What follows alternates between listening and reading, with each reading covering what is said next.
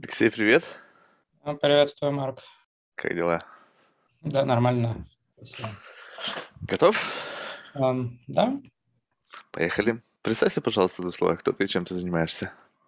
а, я Алексей Потапов. э, С э, где-то конца 90-х э, годов я работал в группе аутсорсеров, которые занимались компьютерным зрением и машинным обучением, решали разные прикладные задачи для разных э, фирм. Э, Вот, э, собственно, исходно для меня это был некий компромисс к, между интересом к сильному искусственному интеллекту и какой-то доступной практической деятельностью. Соответственно, параллельно с этими прикладными разработками я участвовал в разных форумах, дискуссиях, с- там комьюнити э, строили на, э, вокруг этой темы, вел инициативные разработки. Э, Вот, а, ну, где-то, не знаю, лет 10 назад я решил сделать тему на текущий момент уже общего искусственного интеллекта. Там есть некая грань между общим и сильным. Своей официальной, что ли, сферой деятельности. Там принимал участие, ну и продолжаю принимать участие в международной конференции по общему искусственному интеллекту. Э, Как э, докладчик э, представляю свои работы, также стал там участвовать как член программного оргкомитета, иногда как председатель одного из этих двух комитетов. Пытался тему общего искусственного интеллекта развивать в вузах, э, когда она еще не стала такой э, э, хайповой, э, пытался там э, программы по общему искусственному интеллекту внедрять в СПБГУ и ТМО. Э, В какой-то мере успешно, но как-то так получилось, что до того, как раз э, э, эта тема вдруг э, всех заинтересовала, эти программы э, слегка сошли на нет. А вот на настоящий момент э, я работаю в SingularityNet. Э, Это международный э, проект, там базовой как бы целью которого является разработка маркетплейса сервисов искусственного интеллекта. Ну, это как бы на поверхности, а так в целом это также проект, нацеленный на разработку общего искусственного интеллекта, а, либо как э, результат эволюции самой платформы, либо как э, результат э, более ра- разработки более тесно интегрированных систем типа когнитивных архитектур, э, которые должны будут э, управлять этими сервисами. Соответственно, в рамках SingularityNet э, у меня лаборатория по общему искусственному интеллекту. Время от времени мы продолжаем э, выполнять и прикладные разработки по мере необходимости, но в целом, э, наконец-то, у нас э, есть э, большой фокус на э, общем искусственном интеллекте непосредственно. Вот, ну, наверное, про себя в нулевом приближении все. Mm. Слушай, Алексей, знаешь, э, любопытно, что вот чем больше я знакомлюсь с людьми, которые увлекаются, ну, или там на профессиональной основе занимаются э, изучением искусственного интеллекта, работают как-то в этом направлении, и когда ты пытаешься как бы, ну, более детально смотреть на э, не только на биографию, но и на специфику как бы специализации. Вот да- даже в частности в твоем случае, когда я читал вот то, что мне биографическую справку отправил, там есть некоторые аспекты специализации, которые первый раз появились. То есть я не видел этого еще ни у кого. И вот э, о чем это говорит? Это означает то, что все равно в рамках какой-то большой концепции, большой идеи, допустим, той же самой General Intelligence, ты смотришь на какие-то особые моменты, которые тебя привлекают в этом. Ну, то есть, вот, допустим, там э, метавычисления, там э, современная логика основана на э, теории типов. То есть, в моем голове, то есть, это какой-то просто набор слов, я вообще не понимаю, о чем идет речь. Но вот это что-то для тебя значит, и вот в этом связи вопрос. А значит ли это то, что вот все многообразие людей, которых вовлечены в этот процесс, на вот этот вот, ну, там, не знаю, там, мифический, либо там в перспективе пяти там, десяти лет, там, General Intelligence или Super Intelligence, смотрят по-разному. То есть у каждого представление о том, что это, ну, плюс-минус отличается, и поэтому отличается путь к этому. Да, на самом деле это очень хороший вопрос, потому что действительно, ну, с одной стороны, Нельзя сказать, что область общего искусственного интеллекта совершенно новая, потому что, в общем-то, там отцы-основатели всей области искусственного интеллекта исходно, э, в общем-то. Э, ставили перед собой такую же цель создания мыслящих машин. Это она впоследствии там э, сошла как-то на нет, стали больше на прикладные вещи акцент делать. А так там, если вспомнить, то Ньюэлл и Саймон занимались общим решателем задач, и так далее. Но вот, э, в принципе, достаточно долгое время как в академических кругах, так и в индустрии, и, в принципе, это до сих пор в какой-то мере сохранилось, было как-то даже неприлично говорить, что вот э, там ты собираешься создавать мыслящие машины. И из-за этого, в общем-то, действительно нет э, какой-то такой Э, фундаментальной базы, э, наработанной там э, за 70 лет, которая могла бы быть по этой теме. И эта база, в общем-то, начала как-то создаваться где-то в начале нулевых годов. И, соответственно, разные исследователи, которые а, решили вновь вовлечься и официально заявить э, свой интерес к этой теме, имеют несколько разные подходы.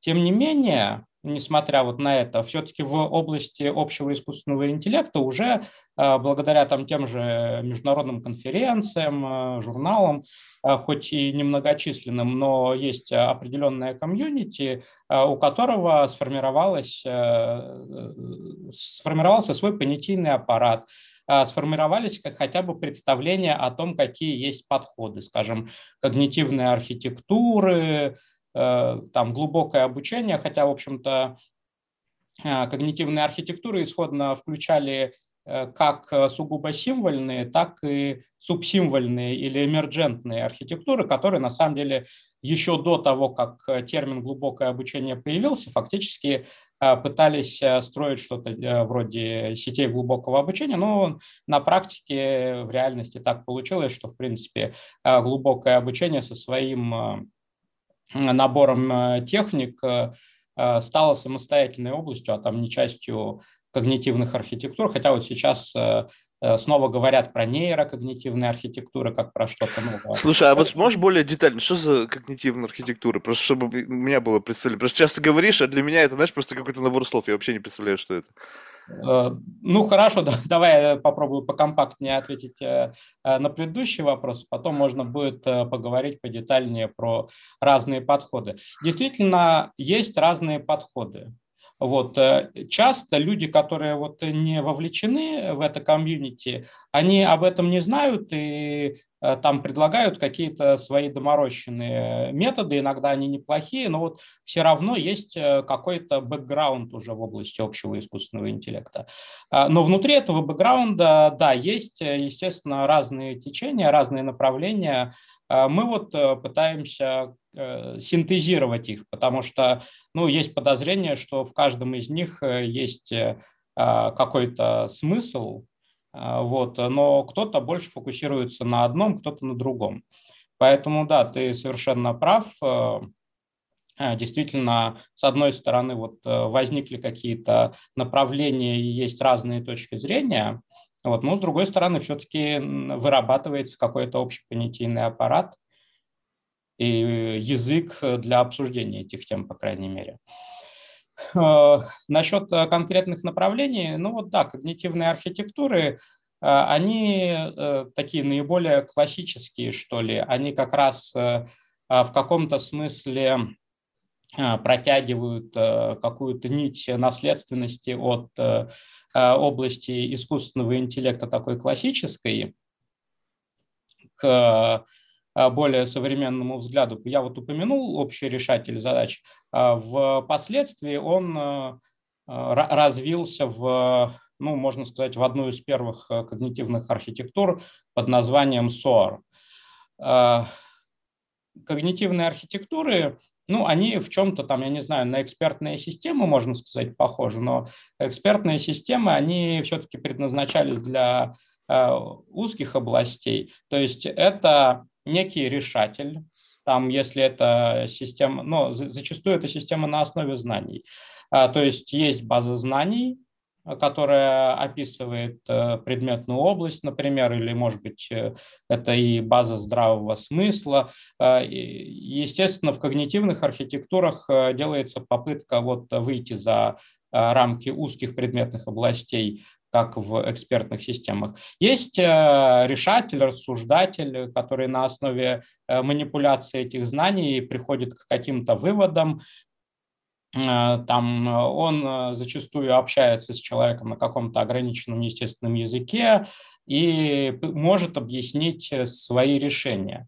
Вот. Но на самом деле так, вот такой взгляд, он больше характерен сугубо для символьных когнитивных архитектур, где знания выражены в явном виде, там записаны человеком. Это ну, слегка так олдскульно. Естественно, в рамках AGI люди пытаются Э, делать э, так, чтобы приобретение этих знаний э, шло автоматически, чтобы не обязательно это было что-то там закодированное человеком, как я упоминал, нейрокогнитивные архитектуры или эмерджентные когнитивные архитектуры, они, соответственно, начинают с более низкоуровневого представления, там какие-то нейрончики или другие самоорганизующиеся Э, системы. Главное, что это система, которая взаимодействует с э, внешним миром в таком э, непрерывном виде, то есть не просто вот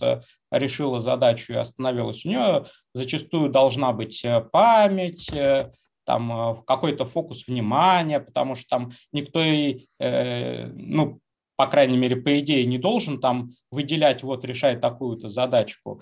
А, вот, а все-таки это какой-то такой целостный жизненный, что ли, процесс а, обучение, ну и так далее. Зачастую когнитивные архитектуры, они а, ну, инспирируются в какой-то мере когнитивной психологией. То есть мы знаем, что у нас там есть какие-то когнитивные функции, у человека. И там в когнитивных архитектурах зачастую есть какие-то э, крупные блоки, которые эти функции пытаются воспроизвести.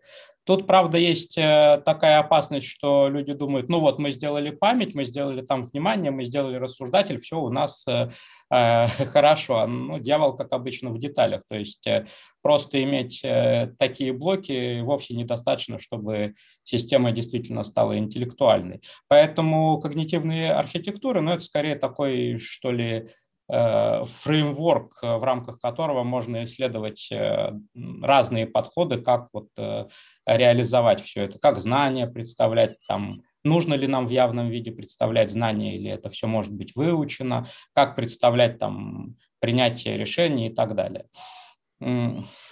Слушай, ну вот, э, вот за счет того, что, э, я так понимаю, что происходит, просто мимикрируются какие-то, э, ну, такие человеческие когнитивные инструменты, вот такие базовые, и в попытке соз- как бы копировать полностью когнитивную архитектуру человека. Но насколько вообще есть представление о вот когнитивной архитектуре самого человека. Потому что, э, ну, есть, ты сейчас выделил такие базовые блоки, но я так понимаю, что между ними существует очень много связывающих каких-то систем, которые как-то взаимодействуют. То же самое сознание, вообще непонятно, как оно в этой системе все увязано. Да, конечно. На самом деле, даже когда вот в рамках когнитивных архитектур люди пытаются э, договориться чем-то, что можно выделить как там э, общее фундаментальное, получается, что это что-то очень такое куцое, там э, какой-то очень маленький набор блоков, потому что все остальное э, там или опционально, или может по-разному восприниматься, и то для этих блоков там кто-то рисует схемки, что у них, вообще говоря, это не отдельные блоки, а вот есть некий унифицированный Э, материал, некая унифицированная основа, из которой эти блоки можно выделить там условно, чисто потому что вот нам хочется так это рассматривать. Но на самом деле AGI – это все-таки не про подражание человека, хотя и когнитивные архитектуры, и нейронные сети, они в значительной мере инспирированы там нейрофизиологией, когнитивной психологией, но, во-первых, они сами очень далеко от этого ушли. Там, если мы возьмем, ну вот даже нейросети, да, искусственные нейроны, ну, крайне далеки от естественных нейронов. Еще там э, в 60-е годы прошлого века были хорошо изучены, э, сейчас они сильно усложнены, э, биологически правдоподобные модели нейронов, которые позволяют э, а, по тому, какие спайки, нервные импульсы а, приходят там по аксончикам клетки, э, по дендритам, э, описать, какой форму последовательности там спайков на выходе. Вот, это система дифференциальных уравнений. Там один такой нейрончик Э, обсчитывается, ну, как бы на современных компьютерах, э, там, грубо говоря, можно там 10 тысяч, 100 тысяч нейронов в реальном времени обсчитать. Э, вот, но не знаю, может быть, сейчас делают это как-то более эффективно, но вот у меня просто один коллега этим занимался, там 5-10 лет назад он на компьютере обсчитывал там 100 тысяч нейронов. То есть это сильно проигрывает в производительности, Э, нас, и, и то, на самом деле, это далеко не все, что известно про нейронов. Там сейчас, например, хорошо известно, что э, гли, глиальные клетки, нейроглия участвуют в, во всех этих процессах, а глиальных клеток там на порядок больше, чем нейронов, например, в мозгу. А вот, э, ну, вот этот вот путь имитации детальной на практике он не очень работает. И почему-то более простые модели нейронов э, вот э, в решении там, каких-то практических задач а, оказываются гораздо более эффективными. И, собственно, нейронов там уже тоже давно нет, это просто матричные вычисления, это математика. Э, как бы то, что мы имеем в когнитивных архитектурах, на самом деле оно, ну, для этого не надо быть специалистом по когнитивным наукам, чтобы там в системе Э, сделать какой-то аналог э, памяти или еще чего-то. То есть это э, следует просто из какого-то элементарного дизайна с точки зрения там, архитектуры программного продукта или это можно там также вывести из математических соображений. То есть аналогии с человеком какие-то остаются, но на самом деле как бы очень редко кто-то на эти аналогии Э, опирается достаточно сильно. Слушай, ну это действительно я много раз это слышал, постоянно приводят пример там с крылом самолета, что вроде как э, он же не махает крыльями, да, то есть есть законы физики, которые позволяют как бы достигнуть того же результата, э, плюс-минус, да, то есть лететь как, как, как, как базовый результат. Но вот тут очень интересно для меня личный вопрос, то есть я не знаю, может быть для тебя он покажется примитивным, но вот когда было создано крыло и, ну, подражающее как бы птице, то мы сделали полет более эффективным? И отличается ли вот это с точки зрения как бы, ну вот базового принципа? То есть сейчас все говорят, что вот мы не копируем там какие-то когнитивные функции, вот прям один в один, мы создаем некий аналог, который как-то имитирует, допустим, память. Но создавая память, она же не похожа на память человека. Ну, то есть наша память, она как бы абсолютно несовершенна. То есть она, во-первых, э, она может быть ну, как бы иллюзорна, она э, неэффективна, потому что мы можем что-то забывать и так далее. Все-таки их память, вот как, допустим, флешка, да, вот, ну, видеофайл, на флешке он 100% повторяет в деталях все, что было записано. В моей голове из этого там пятиминутного файла может быть какие-то вспышки, которые, в принципе, я-то тоже видел, я был в этот момент, я сам это снимал. Но вот в момент того, что когда вот эти вот составные кирпичики переводятся в область искусственного интеллекта, ну вот все, что принято называть там этим, а, это более совершенные кирпичики, либо менее совершенные кирпичики. То есть вот в отношении, вот если взять крыло птицы и крыло самолета, где более совершенно, на твой взгляд? Если это экстраполировать на, э, именно на процесс э, искусственно, создания искусственного интеллекта? Ну, слушай, вопрос такой э, не очень четкий, потому ну, что... Ну, извини, как да, Давай я попробую тогда э, поподробно. Насчет памяти. Э, память э, компьютеров – это, конечно, не то же самое, что память человека, и те же психологи долго ругались на компьютерную метафору и достаточно справедливо.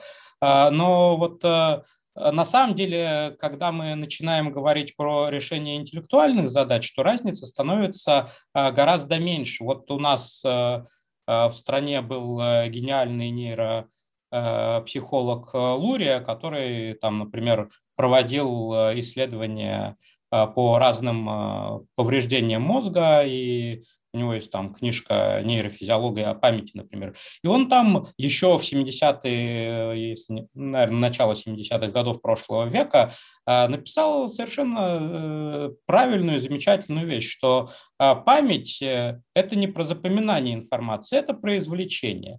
Вот э, ты можешь там записать ну, емкости мозга, в принципе, может хватить э, для того, чтобы просто записать э, видео длиною в жизнь. Да, вопрос, как ты в этом видео потом будешь искать информацию. Как бы тебе нужно найти э, кадр, я не знаю, вот я смотрел там какие-то фильмы, и, допустим, в одном фильме была доска с, там, я не знаю, правилам Байеса, да, вот э, э, как бы мне надо вспомнить, что это был за фильм, вот хочу там своему коллеге рассказать, что был вот такой вот фильм, там правила Байеса мелькало на доске, да, как бы мне что, пересматривать всю свою жизнь, то есть информация должна как-то упорядочиваться, абстрагироваться, индексироваться, чтобы потом ее можно было найти. И если мы возьмем Э, компьютеры с точки зрения поиска этой информации. Вот ты э, задаешь запрос к Гуглу и ругаешься, что вот он не может тебя понять и там найти то, что нужно. Ты знаешь, что это есть э, где-то, но вот компьютер тебе не поможет это найти просто так. И проблема, например, поиска и извлечения информации она как бы четко показывает, что вот э, человек может что-то э, не суметь вспомнить, да, и компьютер тоже. То есть э, там разница не такая большая. Или, скажем, зрительные иллюзии. Вот многие зрительные иллюзии – это на самом деле вовсе не иллюзии, это просто неправильная интерпретация того, чем занимается наш мозг. Знаешь, зрительную иллюзию, там шахматная доска, Э, такой цилиндрик, э, цилиндрик отбрасывает uh-huh, тень, uh-huh. и вот э, мы белую клетку воспринимаем как белую, хотя ее яркость такая же, там, как яркость черной клетки вне тени. Да? Иллюзия, ну, в каком-то смысле иллюзия, но наш мозг пытается реконструировать физические свойства поверхностей. То есть и он с этим успешно справляется, потому что белая клетка, она белая с точки зрения там, коэффициента отражения наш мозг не очень интересует абсолютные значения э, яркостей, там, освещенностей. Э, вот, то есть он э, прекрасно с этой задачей справляется. Если мы будем строить интеллектуального агента, которому надо будет там ходить офицером по белым клеткам, то его задача тоже будет понять, что эта клетка белая. Другой вопрос, что наш мозг, конечно, в, какой, э, в значительной мере заточен э, под э, там среду обитания и у нас есть ограничения вот там с кратковременной памятью, да, казалось бы, ну, запомнить там 10-20 элементов какой-то последовательности. Мы не можем, да, или там вот с измерением абсолютных величин, когда это требуется, мы тоже напрямую делать это не в состоянии. Э, поэтому, да, наш мозг э, обладает некоторыми э, недостатками с точки зрения того, что мы хотим его использовать не в тех условиях, для которых он предназначен. И в случае с компьютером мы этих ограничений можем избежать. Поэтому, в принципе, компьютер может быть совершеннее человека. Но тут дальше тоже много тонких вопросов. Там, скажем, уже сейчас компьютер решает ну, очень многие задачи лучше человека. Это игра там, во все настольные игры, это даже распознавание картинок, но это узкие задач, то есть компьютер не сам изобретает эти решения, мы все-таки э, его тренируем. И вот в области искусственного интеллекта, общего искусственного интеллекта, как раз и ставится вопрос э, о том, чтобы в этой части превзойти человека. Ну, на этот счет есть э, до сих пор есть разные точки зрения, но в целом нет оснований полагать, почему компьютер не может быть совершеннее человека ну, практически во всех аспектах. Там есть некоторые аспекты, э, в которых этого достичь э, трудновато, связанные там с ну, тем, что у нас, например, есть собственные какие-то сложные внутренние процессы в мозгу, которые мы используем, там, например, для понимания э, других людей, там, для создания произведений, воздействующих на эти Э, на те же эмоции, что есть у нас. И чтобы компьютер в этом нас превзошел, он э, фактически должен там в идеале э, полностью понять нас, а это как бы мы сами себя не понимаем, мы просто используем имеющееся у нас сходство между людьми в том, как у нас мозг устроен, чтобы делать какие-то вещи. Да, это очень сложно, но в принципе, опять же, Э, там, если фантазировать и представлять э, сверхинтеллект, опутывающий э, весь земной шар, то это не выглядит невозможным. И все-таки, возвращаясь к твоему вопросу, я бы сравнил даже вот не самолет и птицу, а, скажем, лист растения и солнечную батарею, летающую в космосе. Э, как бы лист растения может быть очень эффективным с точки зрения решения той задачи, которую он решает. Но э, в космосе он не будет работать. Там нет э, углекислого газа, нет воды, а солнечная батарея будет. Поэтому задачи решаются разные. И сравнивать, ну, даже эффективность полета самолета и полета птицы сложно. Наш мозг он очень энергоэффективен. И добиться такой энергоэффективности пока не получилось, и это очень сложно. У нас мозг там 30 ватт потребляет, э, и там успешно решает э, кучу задач. Э, там, чтобы натренировать какой-то альфа-го, например, потребовались там, мегаватты электричества. Вот понятно, что с точки зрения потребления энергии, даже несмотря на то, что мы проигрываем компьютеру в решении отдельных задач, мы гораздо эффективнее на текущий момент. Подожди, вот тут можно мне вопрос задать? Просто да. смотри, а, вот когда ты сказал про то, что AlphaGo потребовалось мегаватты, но ведь они за этот короткий промежуток времени, когда они тренировали, проделали путь, которому бы человеку потребовались там, не знаю, сотни лет. Потому что, ну, ну, сколько там было сыграно шахматных партий? Там 60 миллионов. Сколько времени нужно человеку, чтобы проиграть 60 миллионов шахматных партий, и, и какое количество энергии он бы затратил, проигрывая их? Не, а не, не а было а бы человеку... это бы это давно. А человеку не нужно проигрывать, там, э, там уже было не 60 миллионов, а несколько сотен миллионов партий. Ну вот тем более. И человеку достаточно там э, десятков тысяч этих партий, чтобы Э, играть э, на весьма достойном даже там по сравнению с компьютером уровне. Это следующий вопрос. Да, то есть, с одной стороны, это можно считать недостатком человека, что мы не можем там за несколько месяцев проиграть сотни миллионов партий. А с другой стороны, это по-прежнему недостаток э, систем искусственного интеллекта, что они не могут по э, нескольким десяткам тысяч партий добиться такой же эффективности. Поэтому, опять же, вопрос, э, по каким критериям сравнивать? Нет, я сейчас привязался только к энергозатратности. Я просто просто если попытаться сравнить, что вот даже пусть это десятки тысяч партий, но ведь десятки тысяч партий нужно проиграть, какое э, количество энергозатрат, оно могло быть приблизительно тем же самым? Нет, нет, это все равно будет э, на порядке меньше. Да? Да. Окей, слушай, тогда вот, знаешь, как ты еще, пока ты рассуждал, у меня возник в голове вопрос. Ну вот смотри, э, так или иначе, каждый человек, который вовлечен в изучение искусственного интеллекта, он, ну, занимается саморефлексией. И вот э, когда ты думаешь над чем-то, когда ты думаешь какими-то сложными задачами, в голове тебя есть, как живет какой-то агент, ну, то есть твое сознание, все называют его по-разному, который тебе как-то подсказывает, чем-то внутри тебя спорит. И когда создается искусственный интеллект, по сути, ты же не можешь отрицать, что вот внутри тебя живет какая-то сущность, которая является частью тебя и в какой-то мере, возможно, ну, так или иначе вовлечено в процесс формирования мышления, твоей логики и так далее. Соответственно, как вот с точки зрения э, Data Scientist пытается описать вот этого агента и пытается ли его создать внутри искусственного интеллекта? Или это опять та же самая история с крыльями, когда зачем нам это создавать, поскольку это какая-то такая очень природная эволюционная часть, и она здесь не нужна?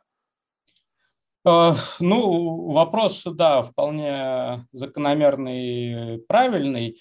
И вот если говорить про многие когнитивные архитектуры, такие классические, э, то зачастую, да, они возникали как э, некий результат рефлексии человека над устройством своего мышления.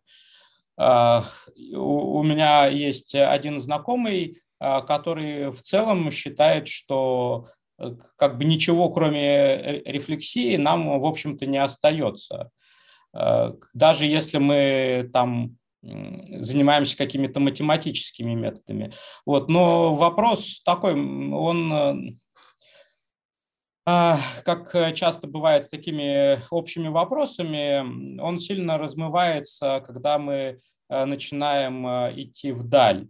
То есть мы можем э, поставить э, задачу построения искусственного интеллекта фактически как э, математическую задачу. И есть отдельные направления в области общего искусственного интеллекта, которые именно с такой точки зрения подходят.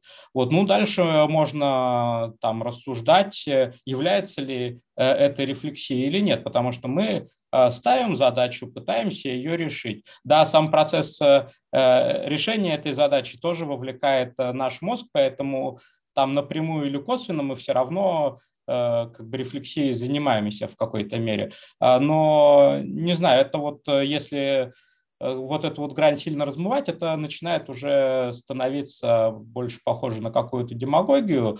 То есть ну, я все-таки приверженец как бы более такого математического подхода, а, когда мы пытаемся, ну не обязательно это вот э, прямо там в стиле доказательства теорем, потому что на самом деле, как еще Марвин Минский в 60-е годы прошлого века говорил, хотя область была еще молодой, но он тогда сказал, что э, области искусственного интеллекта сильно повредили Э, формальные методы, то есть попытка там что-то строго доказать. Вот. Но тем не менее мы все равно же пишем программный код. Да? Это э, какие-то, ну, какая-то формальная система. И мы ее э, можем э, как бы описать, сформулировать и исследовать в рамках там, каких-то Э, математических методов, в частности, методов computer science, э, которые тоже являются частью математики. Там э, разные аспекты вычислимости, невычислимости исследовать. И ну, вот мне кажется, когда люди говорят, ну, ты все равно там занимаешься рефлексией в, этом, в этой ситуации, мне, мне кажется, что они просто скрывают, делают э, имплицитным, неявным а, то, что мы как раз пытаемся исследовать э, более формально и явно.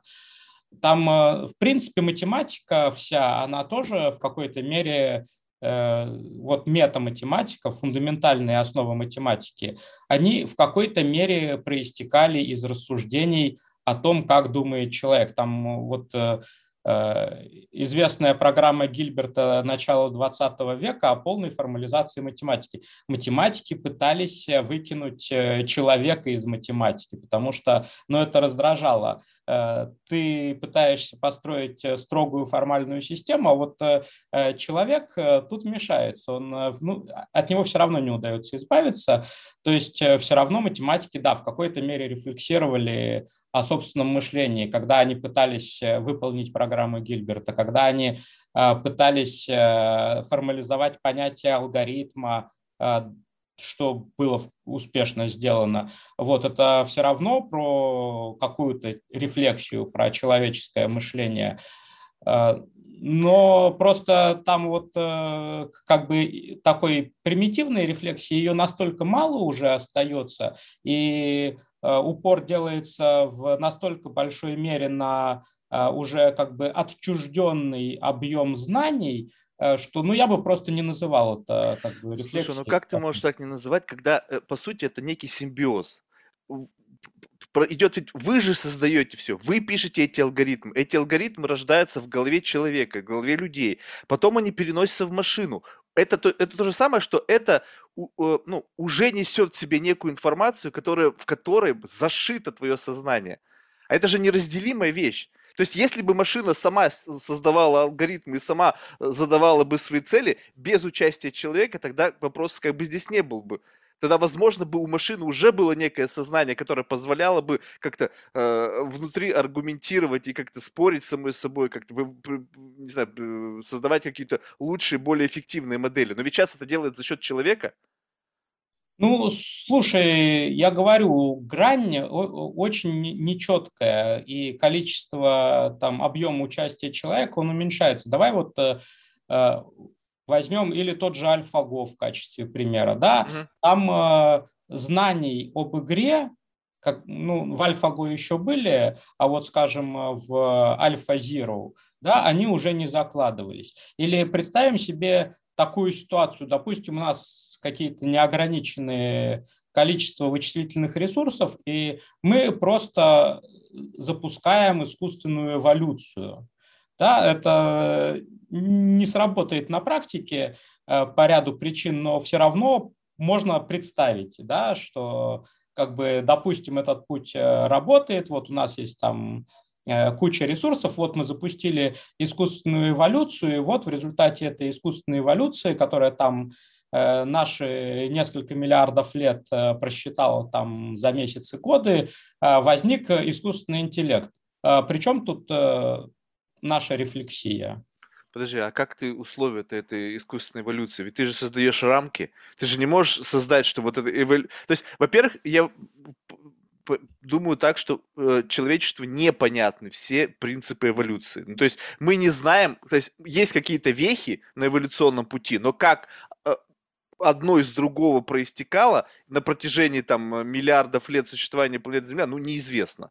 Соответственно, ты по каким-то базовым критериям создаешь какие-то направления для развития этой эволюции. Ведь это же не то же самое, что написал эволюцию, и вдруг машина начала эволюционировать сама по себе. А ну, а вот этот момент, я... ты данные, когда загружаешь, ты же часть себя туда загружаешь, часть накопленного человечеством знаний, уже прорефлексированных, обдуманных, э, тысячу раз оспоренных и так далее. Да, правильно, поэтому я и сделал такую оговорку. Э, ну хорошо, давай э, представим э, еще менее правдоподобную, но все-таки возможную ситуацию. Мы делаем полную эмуляцию там, куска реальности. Допустим, человечество там развилось, колонизировало галактику, и там из куска галактики построило суперкомпьютер, который эмулирует в ускоренном виде там, развития Солнечной системы. Э, понятно, что какие-то начальные условия там могут быть случайными, это как-то на что-то повлияет, но вот мы туда не закладываем ничего, кроме нашего знания физики. Да, мы можем э, говорить, что наше знание физики тоже как бы прошло через призму там нашего восприятия, через социально-научно, там, технический Э, прогресс, развитие человечества, все дела. Но вот э, это, ну, как бы просто знание физики, да, мы закладываем в этот мега-суперкомпьютер наши базовые знания физики, и из этих первых принципов, не разбираясь в том, почему и как работает эволюция, там это все дело эмулируем, и все получается. Ну или другой пример, чуть более реалистичный, наверное. Давай не будем эмулировать эволюцию, поговорим там про загрузку сознания. Мы там не разбираемся в деталях почему и как какие-то нейрончики друг с другом соединены, какие функциональные системы там они образуют и так далее. Мы просто там, наконец-то, наши техники сканирования мозга, они тоже развиваются экспоненциально. А вот э, берем, э, там вот, допустим, они развились, мы еще не создали искусственный интеллект там путем рефлексии, допустим, а вот э, просканировали мозг и проэмулировали его, опять же, на достаточном уровне детальности. А, мы не разобрались э, в нашем мозге. Мы э, да, использовали технологии, которые есть продукт нашего мозга, но это не значит, что мы там э, в какой-то мере себя там поняли и так далее. Поэтому, ну не знаю, с математическим подходом в какой-то мере тоже. Да, мы используем как бы результат там, развития человечества, результата э, нашего интеллектуального труда. Но э, многие вещи, они э, следуют не из того, что мы вот поисследовали человека или там позанимались рефлексией, они просто математические следствия каких-то моделей, которые мы исследуем. И, ну, там я говорю, вот у меня есть знакомый, который говорит, что правильный путь к AGI – это Э, брать эти модели, применять их к себе и эмулировать их внутри себя. И это меняет одновременно наше собственное мышление в какую-то более правильную сторону и позволяет там глубже рефлексировать и обдумывать все это. Ну, в какой-то мере, наверное, так можно сказать, но все-таки я просто хочу подчеркнуть э, фундаментальную разницу между там обычной э, рефлексией, доступной человеку, Э, и вот там исследованием проблем искусственного интеллекта с точки зрения того, что мы формулируем там, что такое интеллект в отвлеченных терминах как задачу. Да, вот у нас есть интеллектуальный агент, он, ну, допустим, обучение с подкреплением, оно, конечно, имеет там свои дискуссионные моменты ограничения, но вот э, там можно эту модель усложнить, допустим, просто обучение с подкреплением. Вот у агента есть сигналы подкрепления, есть доступные действия, э, как бы пусть он их максимизирует. Это э, чистая отвлеченная задача, это сугубо математическая задача. Но на самом деле там есть доля физики, но это отдельный вопрос. А, вот, и мы решаем эту задачу, когда мы решаем там квадратное уравнение, это же не значит, что мы там рефлексируем. А, вот, поэтому, ну, я говорю, тут э, грань такая, ну, Не, она ну, э, сильно размывается. Да, но речь идет о создании General Intelligence. То есть, по сути, это не а, а, как бы э, набор из каких-то отдельных функций. Это как раз-таки возможность вот этими функциями жонглировать. То есть, это не... Безусловно, если брать это, на это смотреть в отдельности, то там, может быть, доля рефлексии вообще нулевая. Просто мне интересно, является ли вот в общем представлении о General Intelligence, есть ли там место для создания сознание. И как это сознание, вот, ну, просто я не знаю, как его назвать, то есть с точки зрения математики, вообще что это? То есть это какой-то некий алгоритм. Есть вот место в, в общей концепции э, General Intelligence, место для сознания, в, не знаю, в, в математическом его проявлении. Так, и ну, вообще, тут, что это тогда? Тут два вопроса, э, как бы по предыдущей теме, да, я все-таки еще э, там пару слов скажу. Смотри, мы сейчас э, не говорили про решение узких задач. Мы можем сформулировать э, математически задачу и для общего интеллекта как такового.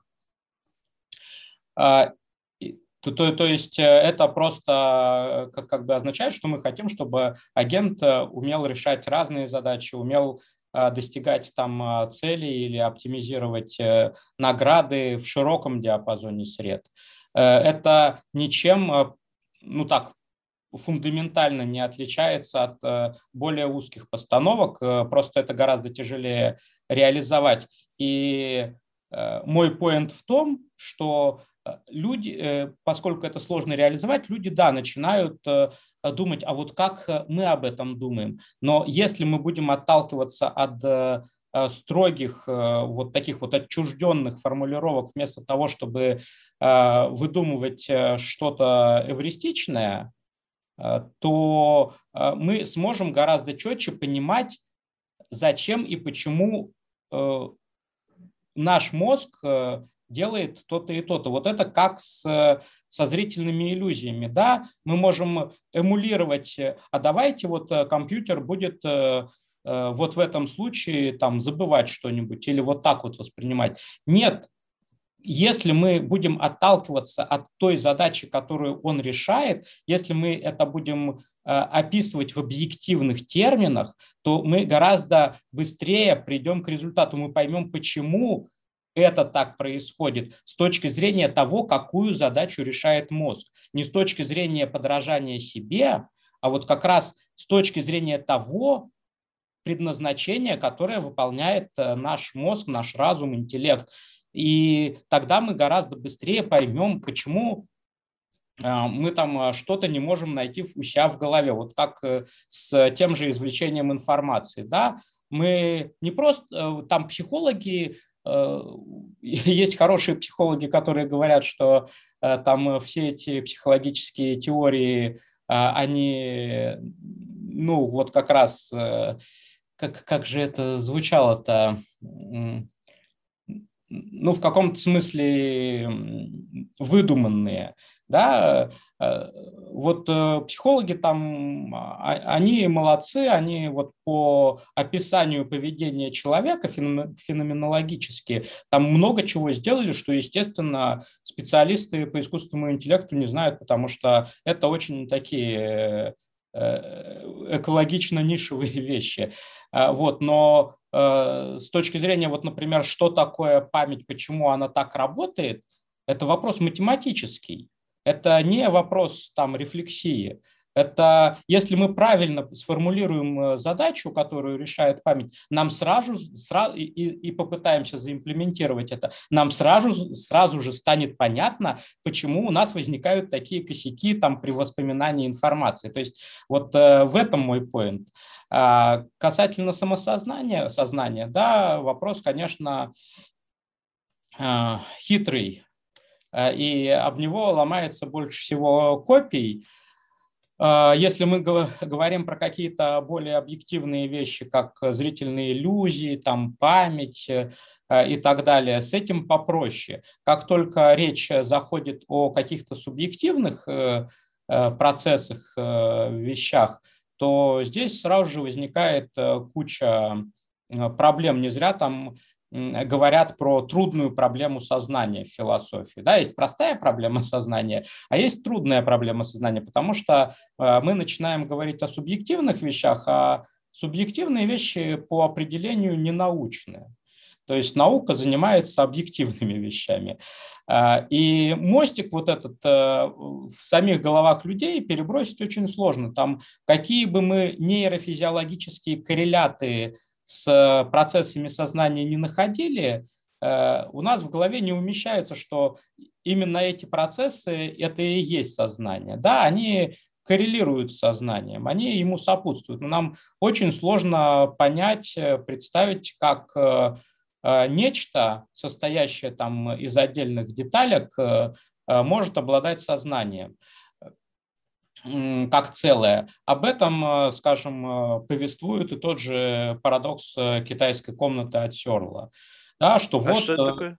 Да, давай в двух словах. Там, в 80-м году философ Сёрл предложил такой парадокс. Он был в ответ на гипотезу физической символьной системы от того же Ньюэлла и Саймона, которые там общим решателем задач занимались, и, собственно, из этого свою гипотезу и выдвинули, что эм, физической системе для того, чтобы обладать мышлением, интеллектом необходимо там и достаточно заниматься манипулированием символами, ну, каким-то правильным образом, да, фактически про то, что на основе компьютера можно сделать там полноценный искусственный интеллект. А, и Сёрл сказал, ну вот, э, допустим, э, эта гипотеза верна, Представим себе такую ситуацию. У нас есть э, человек, не знающий китайского языка, он сидит в комнате, полный разных Э, табличек, ему в окошечко дают вопрос на китайском языке, и он э, на основе правил, записанных на этих табличках, э, там перекладывает туда-сюда эти символы, выдает наружу ответ. Но посмотрите, он не понимает этого ответа. Да, ну там еще тест Тьюринга привлекается в качестве одного из допущений этого парадокса, но не суть. А суть в том, что Сёрл говорит, что для а, того, чтобы правильно отвечать на вопросы на естественном языке, нужно понимание. Человек этим пониманием не обладает э, э, субъективно, да, ну нет у человека ощущения, что он пониманием обладает. Значит, э, мы приходим к противоречию, значит, гипотеза символьной системы неверна, манипуляции символами недостаточно, э, и сильный искусственный интеллект, как раз Сёрл тогда и ввел этот термин, э, на компьютере реализовать нельзя. То есть как раз э, такие вещи, как понимание, самосознание, квалия, это вот ощущение первичное. Вот мы смотрим там синий цвет, вот вот что такое синий цвет? Мы вот ощущаем его как синий, не как что-то другое. Да? Вот у нас есть это субъективное ощущение синевы цвета. Э, это квалия. Да, тоже субъективное какое-то ощущение. Вот э, всего этого типа на компьютере реализовать нельзя. Э, проблема в том, что как бы человек в этой комнате не есть сама система. Система является комната целиком. Там э, можно представить себе, ну, этому человеку очень долго придется перекладывать таблички. Можно представить себе миллиард людей, которые быстро-быстро друг другу таблички передают. Вот вся эта система из миллиарда людей обладает самосознанием как целое или нет? Вопрос как бы кто, кто его знает, э, э, есть ли субъективные ощущения у этой системы. А, как бы можно дальше провести аналогию. Вот этот там миллиард людей, э, там, ну, у человека в мозгу больше нейронов, там сотни миллиардов, да, можно сказать, а у человека в мозгу, где это самосознание, ну или просто сознание или субъективное ощущение, у нас там куча нейронов, да, каждый из них по отдельности обладает э, вот этой вот э, э, крупицей сознания или нет. Как бы есть философы, которые полагают, что сознание – это физическое явление, и его никаким другим физическим явлением заменить нельзя. То есть как бы виртуальная машина не может перевести реальных пассажиров. Да? Вот также э, компьютерная система не может обладать э, реальным сознанием, потому что сознание – это какой-то очень конкретный специфический процесс. Там физик Пенроуз вслед на основе Сёрла и некоторых других соображений – Э, полагал, что, например, эти специфические физические процессы кроются где-то там в квантовой механике. Он искал, э, э, причем не просто в известной квантовой механике, а в каких-то еще неизвестных процессах там где-то в глубинах. Он искал квантово-механические эффекты в микротрубочках в мозге и, и так далее. Вот. Но Э, как бы, э, ну, гипотезу такую можно высказать, да, что вот э, сознание – это что-то очень сугубо физическое, что нельзя воспроизвести. Ну, это вот как, я не знаю, лист растения делает, выполняет такой процесс, как фотосинтез.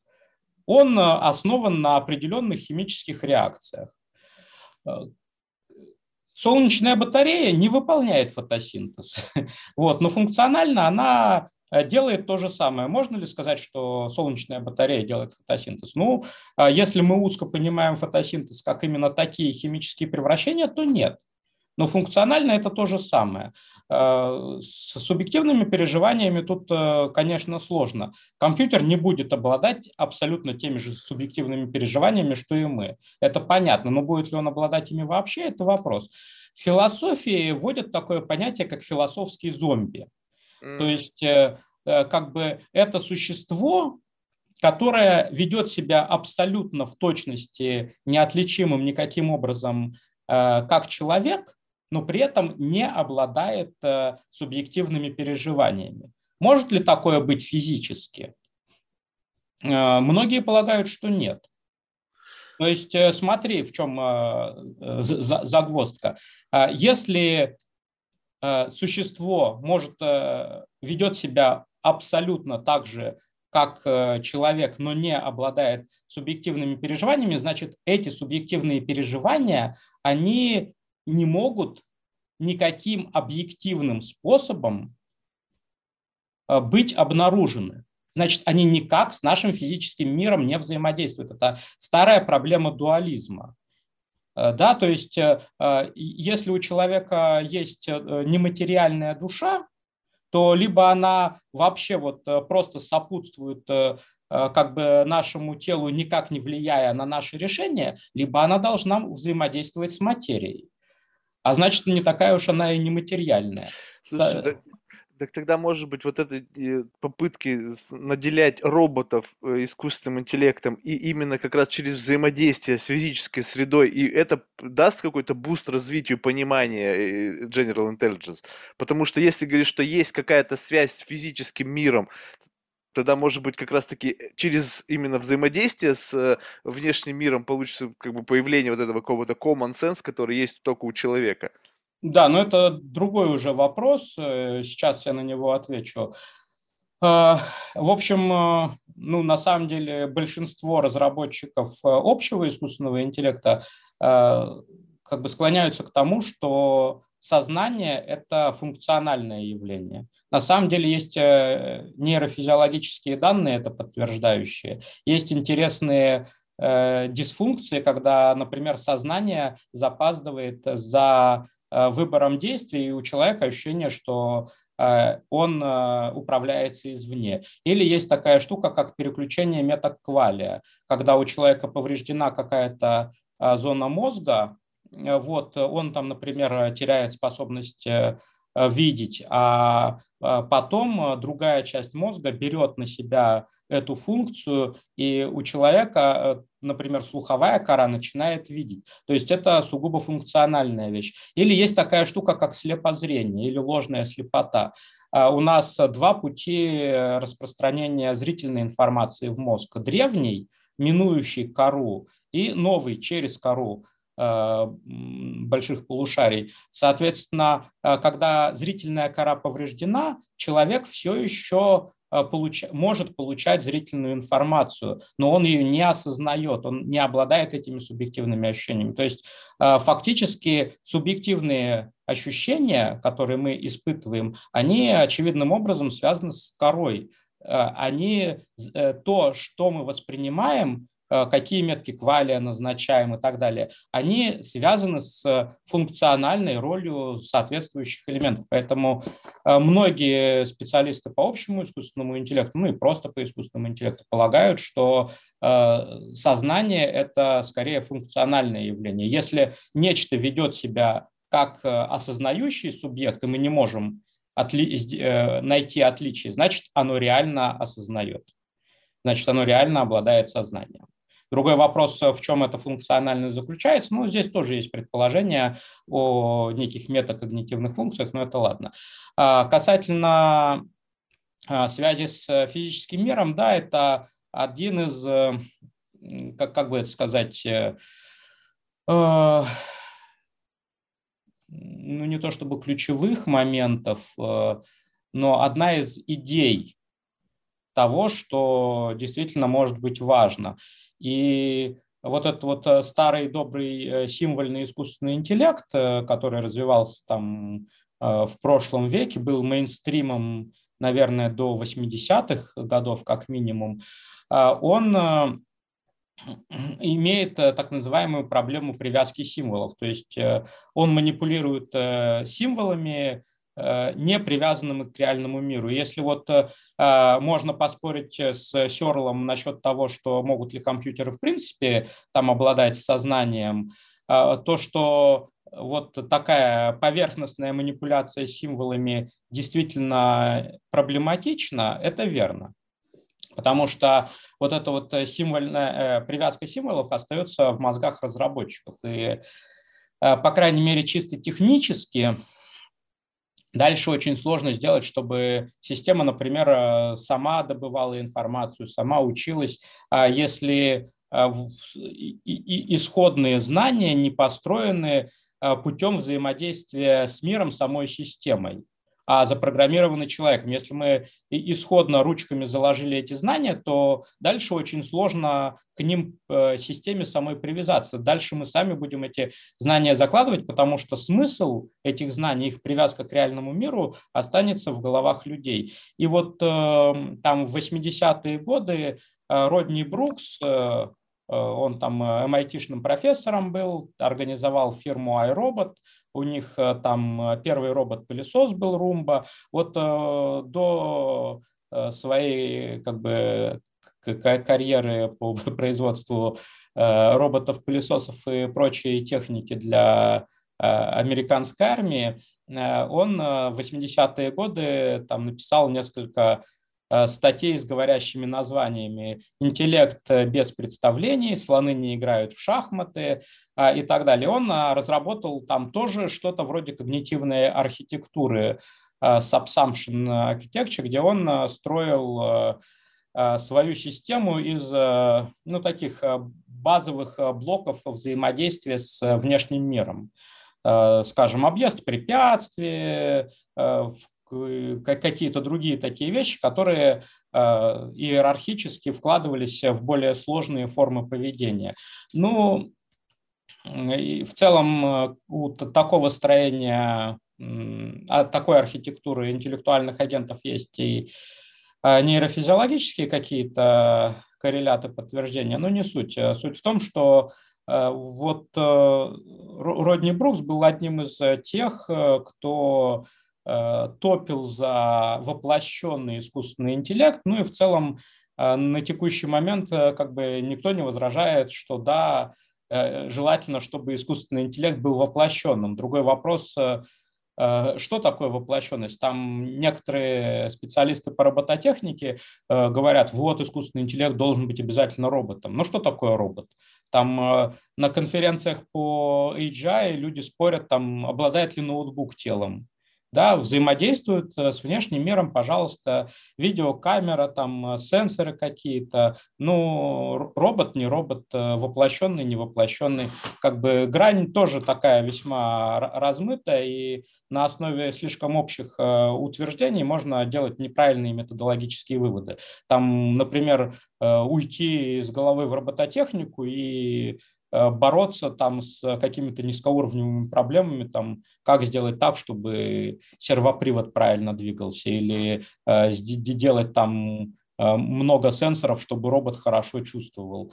А как бы, может быть, э, там не в этом соль, есть, э, например, слепоглухонемые люди, которых удается там развить до состояния там, написания книг, кандидатских диссертаций и так далее. А вот, поэтому воплощенность – да, конечно, без воплощенности а, ну, крайне проблематично сделать э, самостоятельного автономного агента. А, вот, хотя, ну, в смысле не хотя, и были попытки, там, например, э, был проект от Дугласа Лената, ну, почему был, до сих пор есть, ЦИК называется. Там была гипотеза, что если мы заложим э, вручную там 100 тысяч правил э, э, здравого смысла, то этого будет достаточно, чтобы система там начала рассуждать э, как человек адекватно. Ну вот к настоящему моменту там уже больше миллиона таких записей собрано. Вот. Ну и ВОЗ примерно и ныне там. То есть эта система может использоваться на практике, как там какая-то достаточно крутая антология, вот, но до рассуждений на уровне здравого смысла там все-таки сильно не дошло, и проблема в том, что система ну, не может сама себя пополнять. Там начинают к ней, опять же, прикручивать какие-то методы машинного обучения, там извлечение информации из э, Википедии и так далее. А вот, э, но нет, э, как бы все-таки нужна именно вот воплощенность. Ну вот где грань между воплощенным и невоплощенным, э, это все равно вопрос. Слушай, вот, ну, есть вообще тогда представление, ну, просто, э, ну, знаешь, как это говорят, надо визуализировать конечный продукт для того, чтобы, ну, как бы к нему начать приближаться. Тогда вот есть какое-то представление о том, как должен вот архитектурно выглядеть вот этот вот пресловутый General Intelligence? Если Просто как это строится, если нет вообще представления об этом? То есть и... Ну, если отвечать на этот вопрос честно, то нет.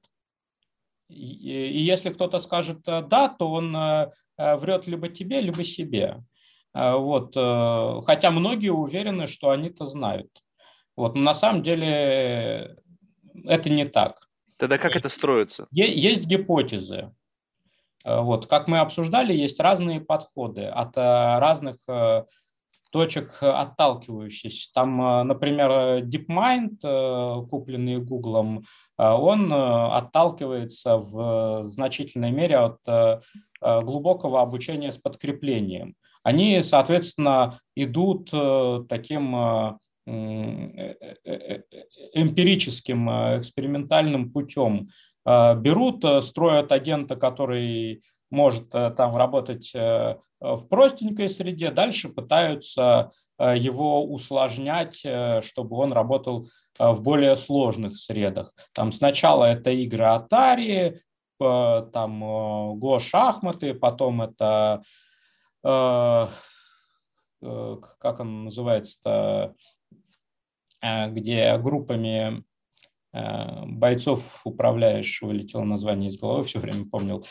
Э, вот, в общем, э, какие-то более сложные игры с элементами стратегии. Ты смотришь, почему там твой предыдущий агент в более сложной среде работает плохо, пытаешься понять, как его улучшить, там частично тоже на основе интроспекции, там, допустим, вот Э, нужна эпизодическая память агенту, да, как у человека, или там э, от безмодельного подхода в э, обучении с подкреплением пора все-таки идти к модельному. Пусть там слоны не играют в шахматы, но как бы слоны не строят самолеты, так что надо все-таки вот от интеллекта без представлений переходить к тому, чтобы там были все-таки знания какие-то и так далее. Вот там и математики хватает, то есть это такой конгломерат, смесь э, э, получается. Люди пытаются нащупать э, такой инкрементный путь от более простых успешно работающих в простых средах агентов к более сложным.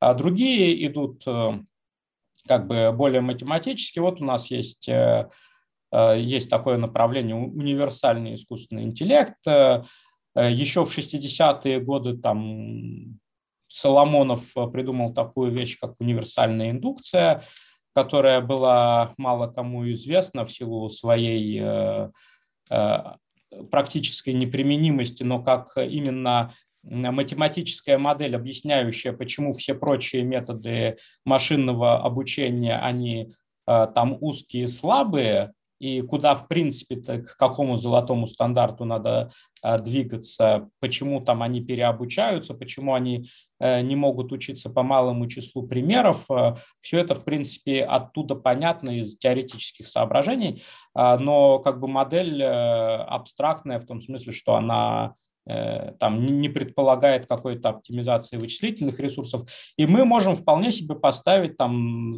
задачу создания универсального обучающегося агента как э, э, задачу того, чтобы там, выполнить эту универсальную индукцию в условиях ограниченных ресурсов. Пожалуйста, у нас э, появляется как бы маячок, там, в сторону которого мы можем двигаться. И дальше можно пытаться математически это раскрутить. Вот, там, если не получается что-то строго доказать, ну да, будем там вводить эвристики на основе своих там интуитивных соображений или какого-то практического опыта. Вот, эм, Слушай, ну вот, э, извини, что перебиваю, да. просто чтобы мысль не пропала. Но вот я так понимаю, это все замкнутые системы. Ну, там есть DeepMind, есть там разные коллективы, работающие над их собственным видением того, как это должно быть. А если попытаться, вот как интернет, это все объединить и универсальный какой-то инструмент для того, чтобы было э, обучение, то есть вот э, есть один подход, есть другой подход, есть какой-то более такой универсальный инструмент, который по позволяет как бы э, Э, эти, эти элементы, ну, давать возможность у одного, у одного подхода брать что-то от другого и как-то создавать некий какой-то симбиоз. Ну, во-первых, э, все-таки это как Я понимаю, что здесь интеллектуальная собственность, но вот, вот если в целом, вот если представить себе, не, что ну, нет такой проблемы. Многое, кстати, в open source делается, то есть а научные идеи, они просто там не патентуются, и я не уверен, э, что никто там э, сильно их не удерживает, но ощущение, что все-таки э, как бы там натренированную модель могут не выкладывать или там выложить какую-то упрощенную ее версию, потому что это ну, как, как бы вот там натренировать какой-нибудь полноценный, я не знаю, GPT-3 с 100 миллиардами параметров, это очень э, большие ресурсы требует. И на тренированную модель э, выкладывать опасно с точки зрения того, что да, э, устранится конкурентное преимущество, а просто описать для людей, как эта модель устроена, и там выложить какую-то упрощенную версию, это, в принципе, делается из тоже многих разных маркетинговых, там, репутационных соображений. Вот все равно там, а, чтобы привлечь инвесторов, надо продемонстрировать какие-то проверяемые результаты.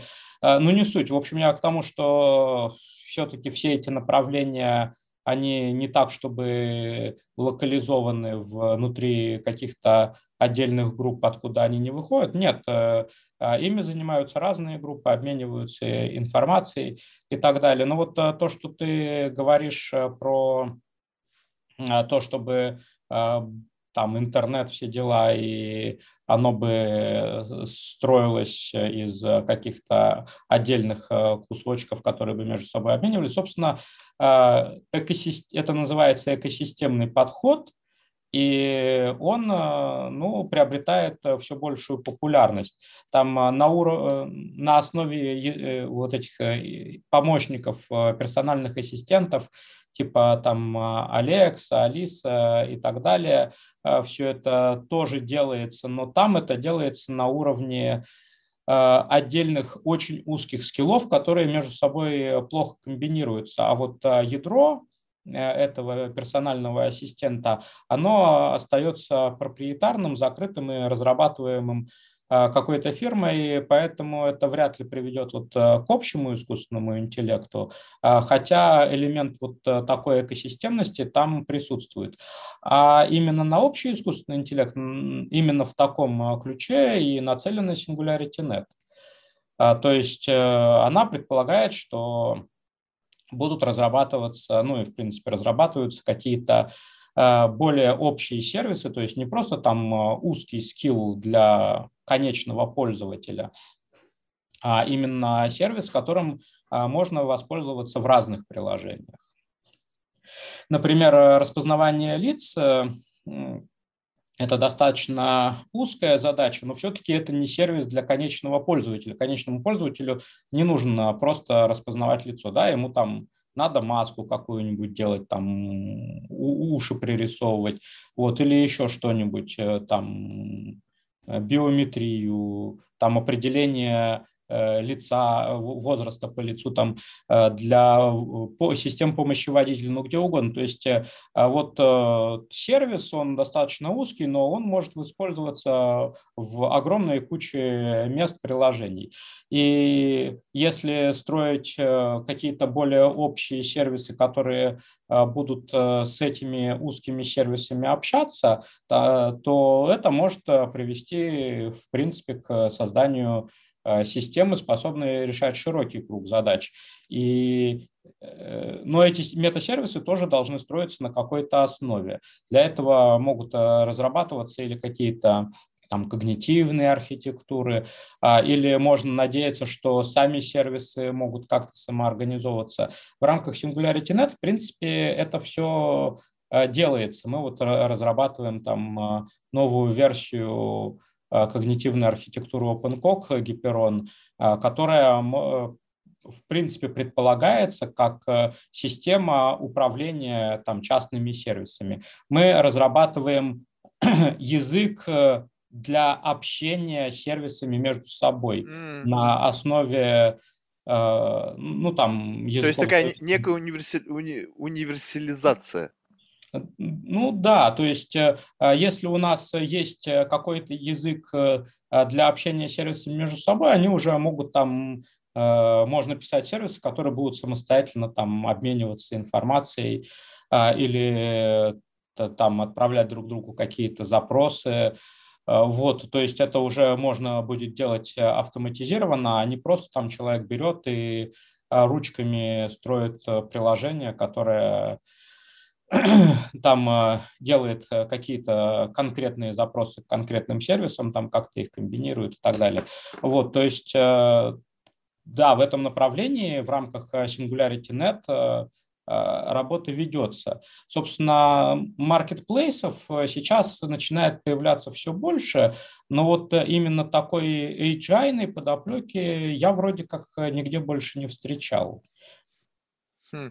Слушай, а и нет, ну, может быть, это, конечно, мое какое-то воспаленное сознание, но представь себе, что будут создаваться, ну, там, благодаря вам или просто благодаря некому тренду, будут создаваться какие-то платформы, будут какие-то универсальные инструменты обмена навыками вот от одной системы на другую.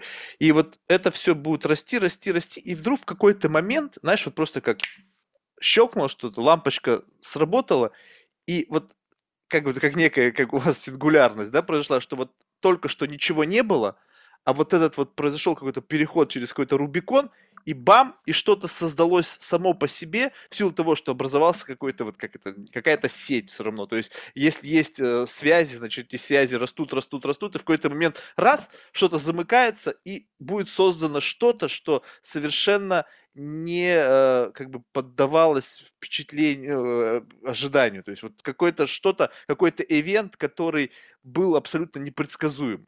Либо это все фантастика. Слушай, сложно ответить на этот вопрос э, уверенно. Ну, хотя бы спекулировать.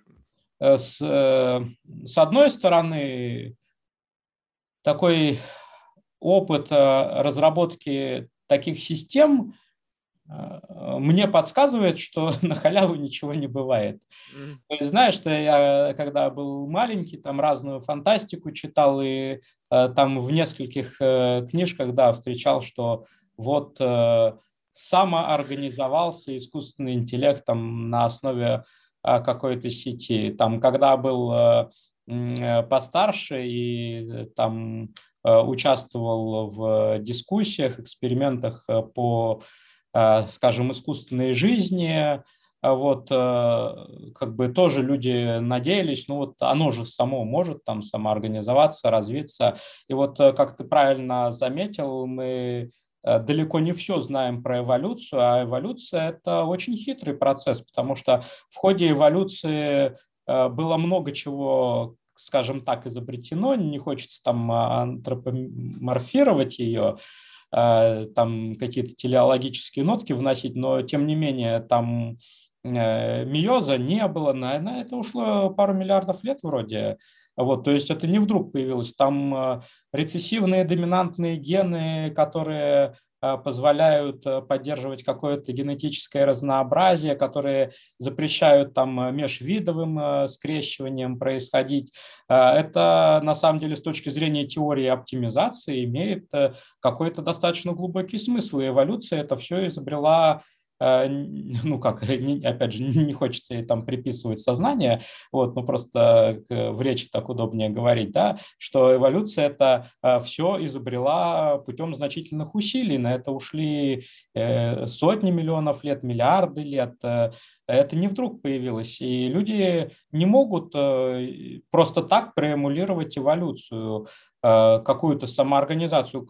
Вот по моим, э, ну, он довольно ранний, но тем не менее, по моему опыту э, разработки самоорганизующихся систем, вот сколько уровней самоорганизации ты своим мозгом как бы внес в эту систему, столько и будет. Дальше она сама эти уровни надстраивать не будет. Вот mm-hmm. ты разработал эту систему, предусмотрев, что да, вот вот эти элементики так будут комбинироваться, а потом эти элементики так будут комбинироваться, да, они скомбинируются, но э, дальше оно не будет надстраиваться. То есть это на самом деле эволюция, хитрый такой процесс. Э. Слушай, а вот, вот. эти уровни, как, как да. ты определяешь, какое количество уровней должно быть? Это как-то связано с вычислительными мощностями, либо это просто вот, ну, твое собственное представление о том, сколько уровней надо заложить?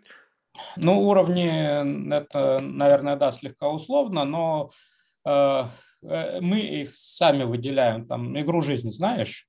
Вообще никакие игры не знаю. Нет, э, оно так называется. Жизнь, игра жизнь э, конвей. Это математическая такая штука. Клет, клеточное поле и какие-то клеточки живые, какие-то мертвые. И там очень простое правило. Если у клетки Э, два или три соседа, она там э, а, ага. выживает. Если э, сильно больше или сильно меньше, она погибает. А, и вот э, прикольно, ты там берешь, рандомно это поле заполняешь, и там начинают образовываться структуры. Есть устойчивые структуры, которые не изменяются и сохраняются. Некоторые из них э, даже там э, могут э, ну, настолько устойчивы, что если там в них что-то врезается, условно говоря, то они все равно сохраняются. Есть перемещающиеся структуры, там самые простые бумеранги, есть посложнее. Люди ручками там делали самовоспроизводящиеся структуры. И, в принципе, никто не мешает э, в игре «Жизнь» сделать там интеллектуальную структуру, которая будет там ходить, что-то делать, там размножаться и так далее, познавать окружающий мир. Вот. Но сама по себе она не возникает. То есть Э, случайное, э, ну, я не знаю, там исходные правила э, вот, поведения этих клеток так подобраны, а, что простые структуры возникают очень хорошо, и мы их выделяем там вот как первый уровень самоорганизации. Но вдруг ни с того ни с сего, чтобы возникли сами какие-то более сложные структуры, которые не были спроектированы, Э, заранее. Такого не происходит. Можно там это с точки зрения именно вычислительных э, э, ресурсов рассматривать. Можно сказать, что если мы возьмем там такую клеточную доску размером со Вселенную, то где-нибудь случайно возникнет самовоспроизводящаяся структура, которая там будет выживать, размножаться и эволюционировать, но ну, как бы базовые принципы э, недостаточно для этого, и чтобы там возникла правильная структура размером в, э, не знаю, 10 тысяч клеточек, всего лишь 10 тысяч клеточек, там 100 на 100, да, это 2 в минус десятитысячной степени, никакой Вселенной не хватит. Э, а как во Вселенной произошла эта эволюция, Э, как бы случайная самосборка человека э, бесконечно маловероятна. Вот. Но каких-то простых принципов самоорганизации тоже недостаточно. То есть... Э, Тогда возникает халяв... вопрос, что такое вдруг? Да, вот с точки халяву, зрения математики. На, на халяву ничего не происходит. Как бы мы должны заложить какие-то достаточно нетривиальные принципы, и вложить достаточно большие вычислительные ресурсы, а, чтобы процесс там какого-то какой-то самоорганизации пошел. Поэтому вот вдруг с точки зрения там возникновения искусственного интеллекта, какого-то самосознания на основе там сети интернет, я в это не верю. То есть это может быть э, такой квазиэволюционный процесс, когда э, большое количество людей контрибьютит в эту систему, и, может быть, реально никто уже не понимает, э, там, что и как работает, вот, но это все равно не вдруг возникнет. То есть... Не, это... Я просто представление под друг имел в виду, но вот сейчас ведутся системы для того, чтобы в рамках каких-то узких задач система самообучалась. Ну, даже, допустим, компьютерное зрение, да, что да. Не бесконечная загрузка картинок, а именно через взаимодействие с внешним миром, каким-то аналогиям и так далее. Вот просто представь себе, вот лично мой опыт, да, то есть я, допустим, вообще абсолютно далек от какой-либо темы. И вот какие-то разрозненные, какие-то впрыски информации, они мне ничего не дают. До того момента, пока количество этих впрысков не дорастает до такого момента, когда у меня образуется целостная картина, и я даже такой, а И вот это, по сути, вот как бы есть некий вдруг. Ну вот э, смотри, я попытаюсь еще раз э, сформулировать. Пока мы сознать не поймем и не заложим некоторые принципы, которые этому позволят э, случиться, этого не случится, потому что эти системы сами без этих принципов, скорее всего, с очень большой вероятностью вот эту целостную картину сами по себе не образуют. То есть это вот как разница между упоминавшейся мной универсальной индукцией и узкими методами. Узкие методы а, как бы мы их там дальше не наворачивали, они все равно останутся узкими. Они вот этот вот э, а, порог не преодолеют. И нам надо что-то понять, что-то изобрести, чтобы это произошло. Но ты же сказал, что строятся мосты, что пытаются вот эти системы, маркетплейсы образовываются, вы стараетесь сделать какой-то универсальный язык. То есть эти мостики вы постепенно начинаете строить. Контрибьютит ну, кто-то много всего. Если, смотри, если мы или кто-то поймем, как эти взаимодействия должны быть организованы, и реализуем это, это может случиться, но для нас это уже не вдруг будет. То есть мы будем это уже ожидать. Кто-то это будет уже ожидать. То есть а, кто-то а, вот э, решит, там, я не знаю, математическую проблему, архитектурную проблему, придумает, а, как э, добиться вот этого универсального э, саморазвития, взаимодействия, которая позволит э, там, дальше этому процессу запуститься, э, тогда это произойдет. Это очень маловероятно, что произойдет вдруг само. Не нулевая вероятность, потому что, может быть, кто-то просто там на основе интуиции придумает что-то, что сработает, не до конца понимаю, что именно он сделал. Ну, такая вероятность э, существует, но просто по моему опыту она очень маленькая. Слушай, вот. тогда вот интересно, вот эти вот инсайты, которые возникают в голове человека, вот ты сказал, интуитивно что-то сделал, не, не до конца осознавая то, что человек делает. Тогда вот, э, вот это же тоже какая-то, получается, некая магия. Вот ее же невозможно с точки зрения математики писать. По сути, это как раз тот же самый, э, как бы, пример, когда э, человек работает в какой-то замкнутой системе, он работает с каким-то объемом данных. Новая поступающая информация как-то дает ему возможность сгенерировать этот инсайт, сгенерировать эту гипотезу. Не, не будучи уверенным в том, что она сработает, но имплементируя эту гипотезу, вуаля, работает. Вот это что тогда? Этот процесс можно каким-то образом ну, воссоздать? Ну, он-то и воссоздается на самом деле. Э, Смотри, я вот упоминал про символьные системы, про там нейросетевые.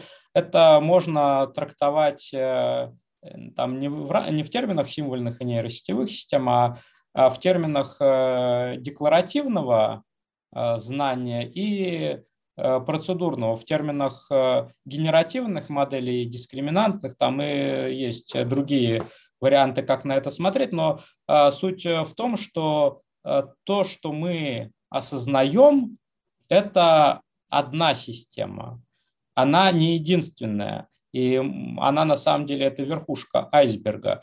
А мы э, через сознание пропускаем не очень большой поток информации, той, для которой у нас не выработался еще некоторый специализированный алгоритм решения. А когда этот алгоритм вырабатывается, это не обязательно узкая, в принципе, задача а, это может относиться к достаточно широкой области, но это а, что-то вроде кэширования там с интерполяцией. Это примерно то, что ну так в очень нулевом приближении нейросетки-то и делают. А, вот, э, соответственно, когда мы долго над чем-то думаем на уровне сознания, у нас как раз э, простраив... Э, сознание работает как, бы это описать, э, э, ну, таким, есть задачи, там НП полные, например, да, которые э, точно без перебора решить нельзя. Вот, и как бы, ну, грубо говоря, сознание занимается таким перебором на там символьном в, уровне. В бэкграунде там постоянно ранится что-то. Да, но как бы, э, когда мы решаем одну такую задачу, ну, в широком смысле задачу, да, то мы, э, просматривая э, разные возможные ветки, постепенно вырабатываем обратные прямые пути решения. То есть, ну вот возьмем AlphaGo, например. Там на самом деле два компонента. Это поиск по дереву вариантов и оценка позиций с помощью нейросети. Э, в принципе, AlphaGo могло еще играть э, без э, вот Монте-Карло Research, а чисто на основе этих локальных оценок. Хотя качество игры падало, но тем не менее, вот такие локальные оценки – это фактически прокэшированный как бы опыт игры там, в миллионы игр. И он не выполняет каких-то сознательных э, операций, условно говоря, при этом. То есть э, это вот инвертирование задачи, когда у нас сложная задача, которую нельзя решить без перебора, э, но мы над ней как бы долго думаем, долго ее просматриваем, там разные комбинации, мы ее инвертируем и начинаем решать напрямую. Когда ты за рулем э, ведешь машину, ты, э, когда учишься водить, э, ты в сознании пытаешься все эти варианты держать. Потом а, у тебя все это, ну, там, условно говоря, упрощенно говоря, кэшируется, а, но скорее выстраивается алгоритм, может быть, приближенный прямого решения этой задачи, когда ты получаешь на вход данные и прямым распространением этих данных получаешь ответ. Именно поэтому нейросетки Э, требуют такого большого объема данных, именно поэтому они э, умеют э, решать только то, там, для чего у них был уже готовый ответ. Именно поэтому они там недостаточны с точки зрения общего искусственного интеллекта, потому что они не могут решать принципиально новых комбинаций там, параметров задач и так далее. Если мы у AlphaGo там чуть-чуть изменим правила игры, ей полностью надо будет э, переобучаться. И вот э, как бы интуиция человеческая, ну так, это очень упрощенно, но можно сказать, что это вот э, именно такой прямой процесс решения задач. То есть, когда ты вот это все там много думал, прокэшировал, то дальше ты уже можешь без участия сознания выудить ответ. Слушай, вот, э, а почему тогда, ну вот просто, я не знаю, может быть, я неправильно сделал вывод, сейчас ты меня поправишь. Почему человеку нужно меньшее количество данных, чем машине? То есть почему нас более скромный набор данных позволяет нам принимать более точные решения, а машине нужен полный набор данных. И только при наличии полного набора данных она может выдавать более четкий ответ. А вот это хороший вопрос, потому что э, мы действуем э, все-таки сложнее, чем э, обучаются такие вот современные нейросетки. То есть это как бы вопрос не просто, вот я описывал, да, выработку какого-то автоматизма. Это не просто выработка автоматизма. Мы все-таки работаем на уровне моделей среды. Причинно-следственных связей. Ну да, можно там причинно-следственной связи говорить или там воображение. То есть мы можем представить там, как э, что-то куда-то повернется, э, если мы там сделаем какую-то операцию. Э, там генеративные нейросетки, в принципе, в каком-то виде это тоже делают, но они скорее просто, опять же, интерполируют готовую модель не, не, не, ну, были какие-то эксперименты, где там наивную физику, например, нейросетка пыталась выучить, но все-таки э, это делается э, лучше там каким-нибудь вероятностным программированием, э, где мы в явном виде делаем, выполняем подобное моделирование. Плюс вопрос в классе моделей, которые нейросетки реализуют. Э, то есть, э, не знаю, про эпициклы Птолемея слышал? Нет, ну расскажи, очень интересно. Там древние э, смотрели на небо и обратили внимание, что вот есть звезды, которые нормально по кругу вокруг Земли летают. А есть какие-то странные звезды, которые там назвали странниками, а, которые выписывают какие-то петельки, бывает. А вот, то есть у них возвращательное движение может быть или замедление а, движения. Их назвали планетами. И Птолемей э, был, наверное, первым, кто предложил модель движения этих планет. Он сказал, что вот э, все звезды летают просто вокруг Земли, а планеты летают э, по кругу вокруг Земли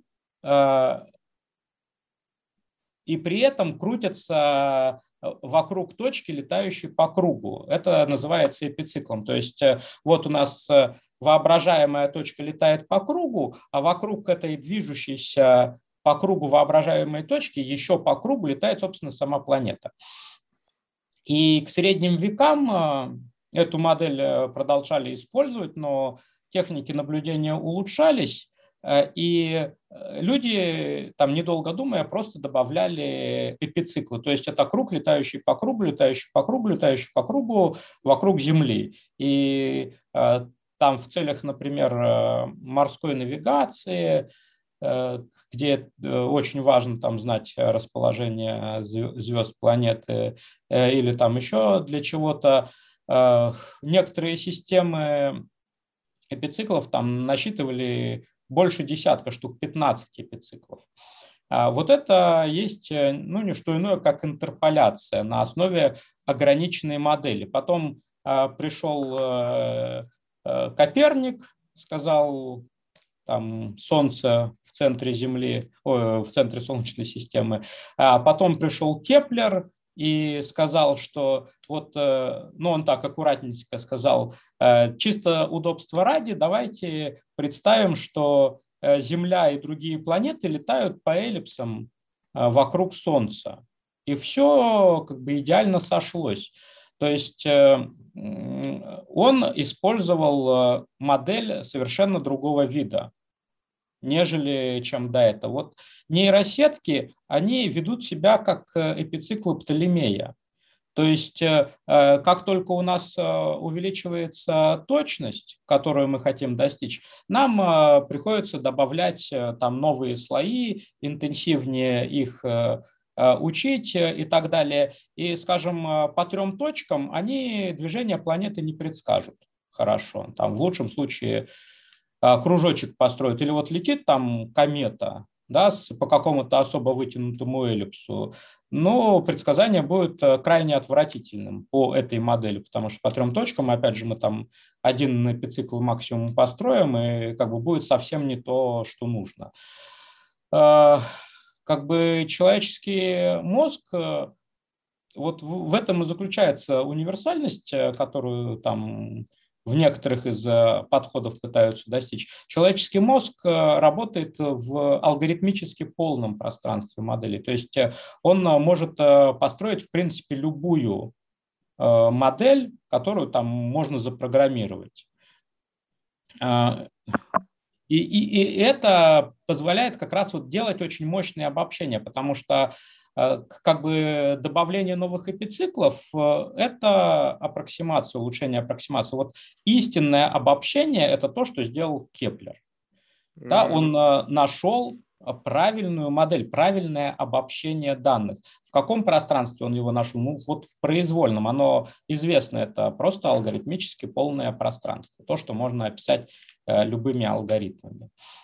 Слушай, а нет такого ощущения, что вот, э, ну, не знаю, может быть, это, конечно, какая-то галимая фантастика, но вот у нас есть скрытый набор знаний. Не знаю, он там зашит в геноме, не знаю, в ДНК. То есть, и мы просто вот то, что мы накапливаем за свою жизнь, это такая некая верхушка айсберга. Но когда мы создаем какие-то модели, какой-то новый, информ... новый набор знаний, новый какой-то там запрос, новый какой-то Q, да, который появился, мы каким-то образом связываем вот с этим вот невидимым айсбергом там за какой-то границей, там, вот, за толщей воды, и, и именно благодаря вот этим накопленным там поколениями, поколениями, поколениями, как-то там суммированным набором каких-то неких скрытых знаний, мы в состоянии строить такие модели. Ну, слушай, тут, по-моему, вот э, не надо фантазировать. Э, как бы люди учатся в школе, в институте, они эти знания получают э, в явном виде и сознательно. И если ты там не отучился в школе, ты не сильно дальше других людей сможешь продвинуться. Э, в каком-то вопросе. То, то есть э, каких-то скрытых знаний, э, мне кажется, тут искать не надо. Я не биолог, но я так думаю, что это биологически крайне неправдоподобно. Вот, понятное дело, что у нас геном там 600 или сколько мегабайт информации, больше половины которой приходится на строение мозга – и как бы в мозгу у нас очень много чего зашито, но явно это не знания, накопленные цивилизацией, а скорее все-таки э, то, то, то, что было там биологически полезно, например, для общения обезьян в социуме, для выживания, для распознавания э, изображений, звуков, э, для моторики. То есть это какие-то базовые программы? Да, ну плюс э, вот э, обучение, то, что называется, ну или раньше называлось у психологов потенциальной психикой, то, что вот э, нас, в принципе, отличает там от тех же обезьян очень сильно, вот, хотя не так сильно, как тоже раньше представлялось, но это, ладно, другой вопрос. А, вот, то есть, ну, как бы я не верю, что там где-то в геноме или где-то, я не знаю, в информационном поле Земли или космоса присутствует какая-то информация, которая копится людьми, к которой наш мозг как-то получает доступ. Э, нет, мне кажется, это фантазии. Все-таки люди не зря ходят в школу и институт, и потом еще научные статьи читают. Слушай, тогда что такое universal thinking? Я у тебя прочитал, опять же, тоже в одной из областей твоих бы, интересов. Вот если это не что иное, как некая какая-то пронизывающая вот всю нашу вселенную, как некое единое информационное пространство, какой-то единый понятийный аппарат. Ну, как говорят же, теория всего, да? Не знаю, насколько она реальна, нереальна, но если все произошло не из ничего, то все как-то между собой связано.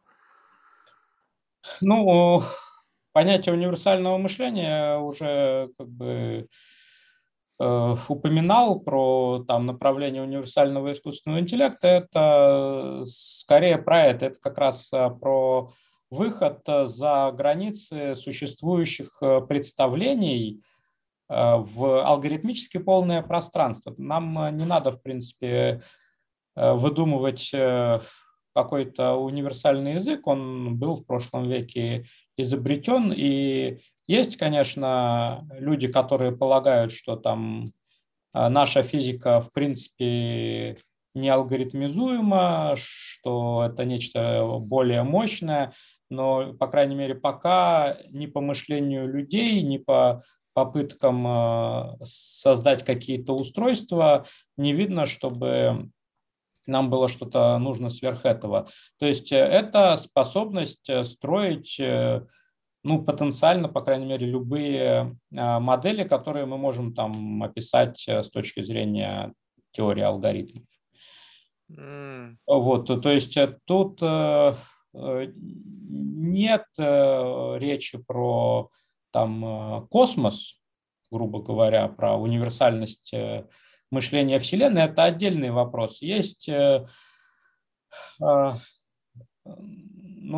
теории панпсихизма, что как бы психика, в принципе, характерна для материи как таковой, и то, что вот э, у нас э, физическая самоорганизация э, надстраивает новые новые уровни, там выливается в биологическую самоорганизацию, и это приводит к развитию столь маловероятной вещи, как интеллект, маловероятной структурной, если мы ее там случайной самосборкой будем выполнять. Это наводит на мысль о том, что Э, как бы на уровне там базовых законов физики э, что-то такое тоже присутствует, подобная универсальность. И, э, скажем, физическая самоорганизация – это практически слепой стохастический поиск, процесс оптимизации, но он приводит к возникновению каких-то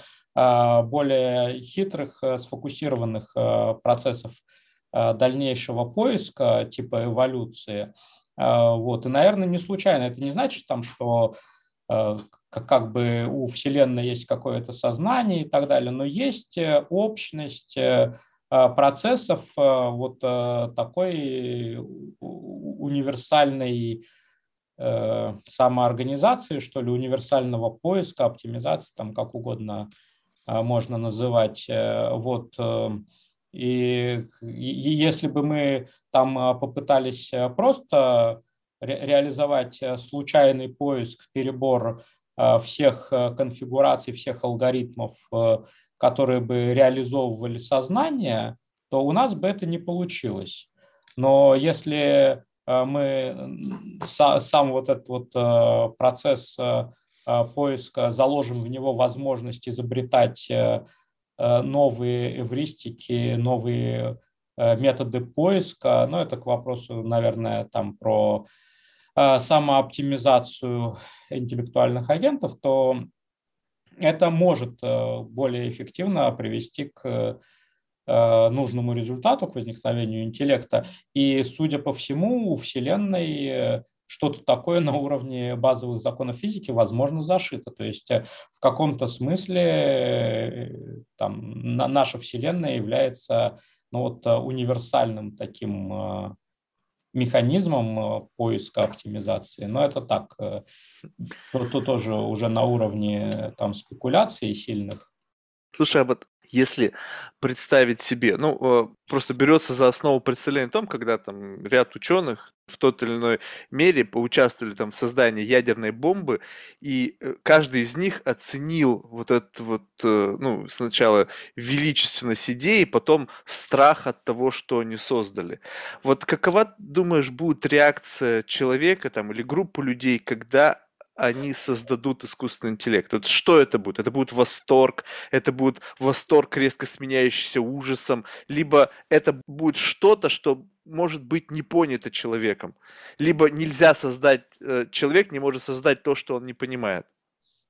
Ну, человек э, может создать э, то, что он не понимает в полной мере благодаря тому, что он может работать в коллективе и скажем, архитектор системы может э, э, понимать э, ее в общих чертах, а какие-то там лид-девелоперы могут гораздо детальнее понимать ту часть, которую, за которую они отвечают. Поэтому все-таки коллектив людей, ну и плюс там еще и процесс э, социальный и социально-исторический, мы приобретаем там новые знания, то, что один человек не мог э, самостоятельно там за свою жизнь сделать, все-таки поколение людей это делают. То есть э, человечество как социум, как метамозг такой, оно способно создать по сложности нечто сопоставимое с человеком, с отдельным. То есть, мне кажется, тут нет никакого парадокса, противоречия. А, вот. А дальше это нечто может, э, там, в отличие от человека, легко масштабироваться хотя бы э, по железу, да, мы можем там переносить его на более быстрые машины, оно само может начать участвовать в разработке более быстрых машин, и, в принципе, никто не запрещает тому, чтобы произошел так называемый взрыв интеллекта, за счет э, положительной обратной связи вот этого вот процесса. А, поэтому, ну, мне кажется, что такое возникнет э, рано или поздно, и, может быть, э, скорее рано, чем поздно, хотя тут тоже сложно делать какие-то уверенные предсказания. А, вот. И проблема, как мне кажется, в том, что это возникнет ну, практически неизбежно. Там Существуют а, разные теории а, насчет а, глобальной эволюции, насчет того, что научно-техническая эволюция, развитие человечества является просто продолжением там, биологической и физической эволюции. Это процесс на уровне, там, если не всей Вселенной, то, по крайней мере, там, Солнечной системы, планеты Земля. Вот, и э, Понятно, что это может, этот процесс, он гиперэкспоненциальный, но это опять же к э, вопросу о технологической сингулярности. А вот, э, что никто, ну нет такого вселенского закона, что он должен продолжаться до бесконечности, э, но опять же нет никаких причин полагать, что он там не пойдет сильно дальше человеческого уровня, прежде чем там куда-нибудь э, загнется на затухание. А вот. Э, и именно то, что это выглядит э, таким объективным, в каком-то смысле неизбежным и не зависящим от отдельных людей, это и заставляет этим заниматься. То есть мы не можем запретить там создание искусственного интеллекта на уровне человечества. Человечество слишком а, разобщенное для этого. Выгоды от э, э, прогресса в искусственном интеллекте э, для корпораций, стран, там, правительств, они слишком очевидны, и какие бы регуляторные меры по этому поводу не вводились, там, допустим, все, условно говоря, сознательные там страны Э, скажут, все, мы жестко запрещаем э, исследования в этой области. Ну, как-то там э, в генетике, в ядерных программах какие-то запреты удается поддерживать, но проблема в том, что там это требует все-таки каких-то лабораторий и так далее, а здесь там, ну, нельзя же запретить компьютеры. Вот, и там будут, ну, условно говоря, сознательные страны это запрещать у себя, они же не смогут там запретить это по всему миру. Там какая-нибудь страна, ну, условно говоря, проигрывающая, да, она наоборот наляжет на это дело и там создаст у себя, или там корпорация какая-нибудь, Э, нечистоплотные, там втихаря будет этим заниматься. То есть э, это невозможно в полной мере регулировать. Это если перерегулировать, уйдет просто в теневую зону, и это будет э, гораздо опаснее. Именно из этих соображений многие стремятся из благих соображений сделать это первыми, потому что они считают, что ну, если уж мы Э, сделаем мы хорошие, мы там будем использовать это во благо. Вот. А если мы это позволим сделать кому-то другому, может быть, он будет не такой хороший. То есть, а, вот. а, а как а это что... из... Да. Да-да-да. А как это вот будет выглядеть? Представь себе, если это будет в руках корпорации. То есть, если эта технология будет вот, вот как вот по принципу, как вот как Google там или Facebook, то что это будет значить для вообще, в принципе, бизнеса? То есть, это произойдет какой-то процесс постепенного демократизации, проникновения этого, ну, в другие технологии, либо это будет узурпировано в рамках, э, ну, в руках одной компании? Это очень сложно предсказать. Это будет зависеть и от э, э, динамики развития Э, самих э, систем искусственного интеллекта. Если этот процесс окажется достаточно плавным, ну, наверное, там э, топовые передовые разработки будут находиться в руках тех, кто это создал или кто это контролировал. вот, но как бы это будет да, распространяться, проникать.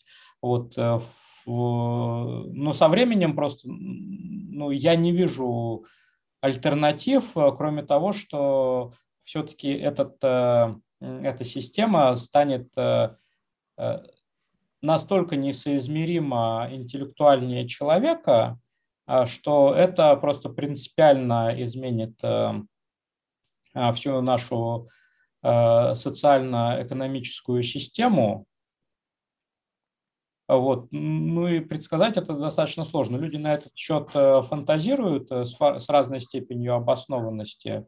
Вот. Но точки зрения совершенно противоположные.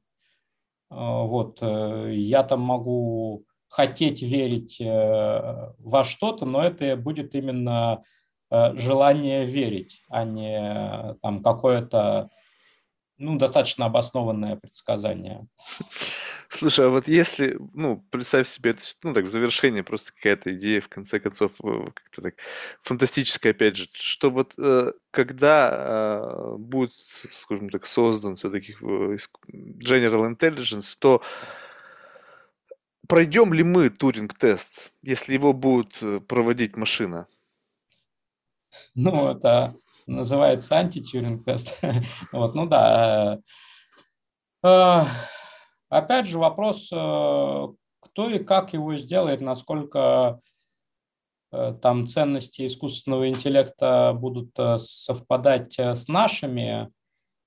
Вот, ну, самые большие оптимисты надеются просто на то, что искусственный интеллект э, поможет нам э, самим дальше развиться там через э, там нейроимпланты, загрузку сознания или что-то в этом роде, или там вообще будет там какие-нибудь нанороботы везде кишить или вообще что-то невообразимое, там все станут энергетическими полями и вольются в глобальный разум, э, hive mind какой-нибудь. Вот. Э, там, э, не, не знаю, считать это оптимистичным или пессимистичным, другие полагают, что просто искусственный интеллект позволит нам существовать, как мы есть, там а, будет заниматься там своими собственными делами.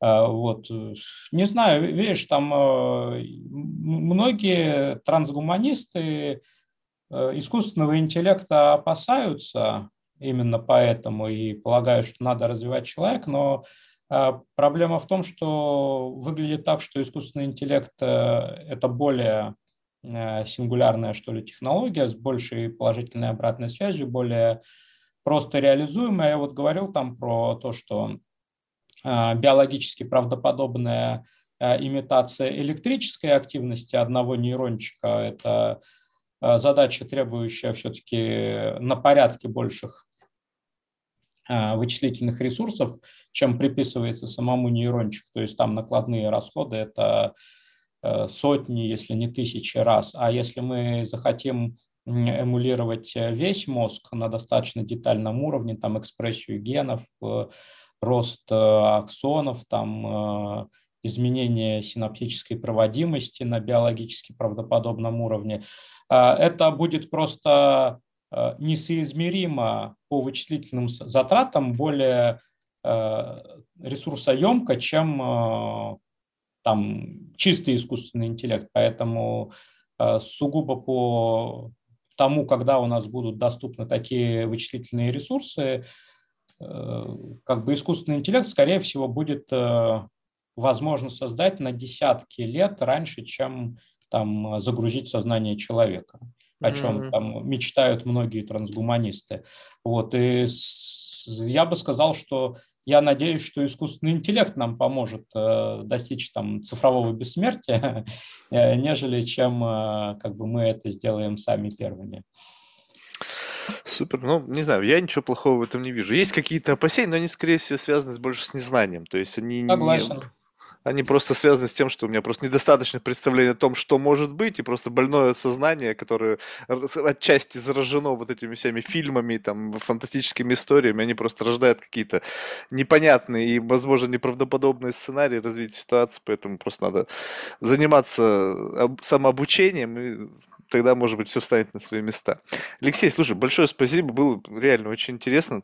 Честно скажу, что я многое услышал, как бы абсолютно первый раз, и это как бы задало опять, знаешь, очередную ветку развития мысли, которая, мне кажется, вот это, что, что мне больше всего нравится в этом подкасте, что каждый раз как бы вот что-то новое появляется, и за это можно зацепиться и уже дальше двигаться в, в изучении этого направления. Очень интересно. Спасибо тебе за твое время. А, ну, спасибо, что пригласил. А в завершении мы всех наших гостей просим рекомендовать кого-нибудь в качестве потенциального гостя. Э, кого бы ты мог рекомендовать из числа людей, которых ты считаешь ну, интересными по тем или иным соображениям? Ну, я подумаю над этим, и, наверное, надо будет э, мне предварительно с этими людьми э, обсудить, прежде чем их рекомендовать. Ну, на самом деле не принципиально, то есть они могут согласиться или нет, это вопрос не к тому, что как бы заранее какой-то пролоббировать путь, а просто вот какие-то абсолютно, может быть, интуитивные имена, которые как-то на тебя повлияли, на, на твое видение, на твою просто вот, не знаю, как чем-то, может быть, тебя поразили. Не обязательно это в рамках вот того, чем ты занимаешься, может быть, совершенно как бы не связано с этим области. Ну, хорошо, давай я тебе все-таки по электронной почте напишу чуть попозже. Ну, окей, хорошо. Все тогда. Спасибо большое, успехов. Пока.